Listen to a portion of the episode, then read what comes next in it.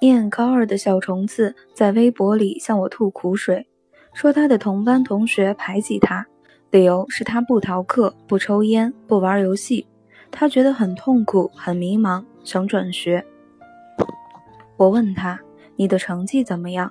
他说：“班级的中下游徘徊，我想学好，可大家都不学。”我又问：“你的身材怎么样？”他说。小学的时候得过病，现在很胖，经常被人笑话。我问了第三个问题：转学是为了什么？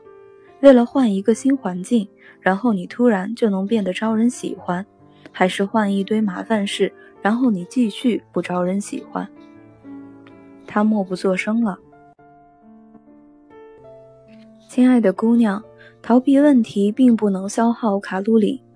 你只想改变环境，而不是想改变自己。你空有一颗不甘堕落的心，可你用的却是不劳而获的歪心思。如果你面对成绩的问题、交际的问题、减肥的问题时的对策，和你碰到数学难题、不认识的英语单词、难背的古文诗词的对策都是放弃，那么你转到哪个学校都不会招人喜欢。人类普遍存在的问题是，都是天才的策划人，却是低级的执行者，以至于经常是想的太多，做的太少。不喜欢现在的学习环境，可你有努力学习吗？不喜欢这帮朋友，可你有让自己变得更像是个值得交的朋友吗？你只是浮躁的迷茫着，拼命的武装自己的内心，却俨然一副受过气的海盗模样。其实你搞错了重点，你需要的不是新的环境，而是全新的自己。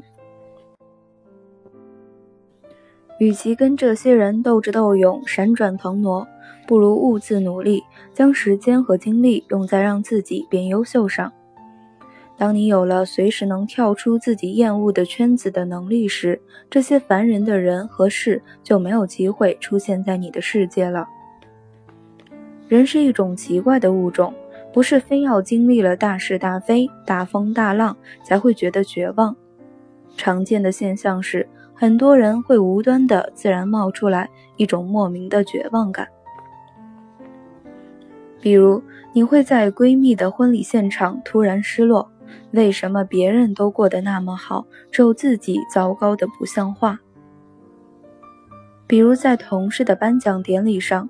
你会觉得备受打击，没有什么优越感，光是为了活着就已经用尽全力。比如听到了几句无足轻重的批评之后，你会负能量爆表，自己什么都不会，除了困、饿、累、烦。诗意的说法是：我年华虚度，空有一身疲惫。大白话是。忙起来觉得什么都不缺，闲下来却发现什么都没有。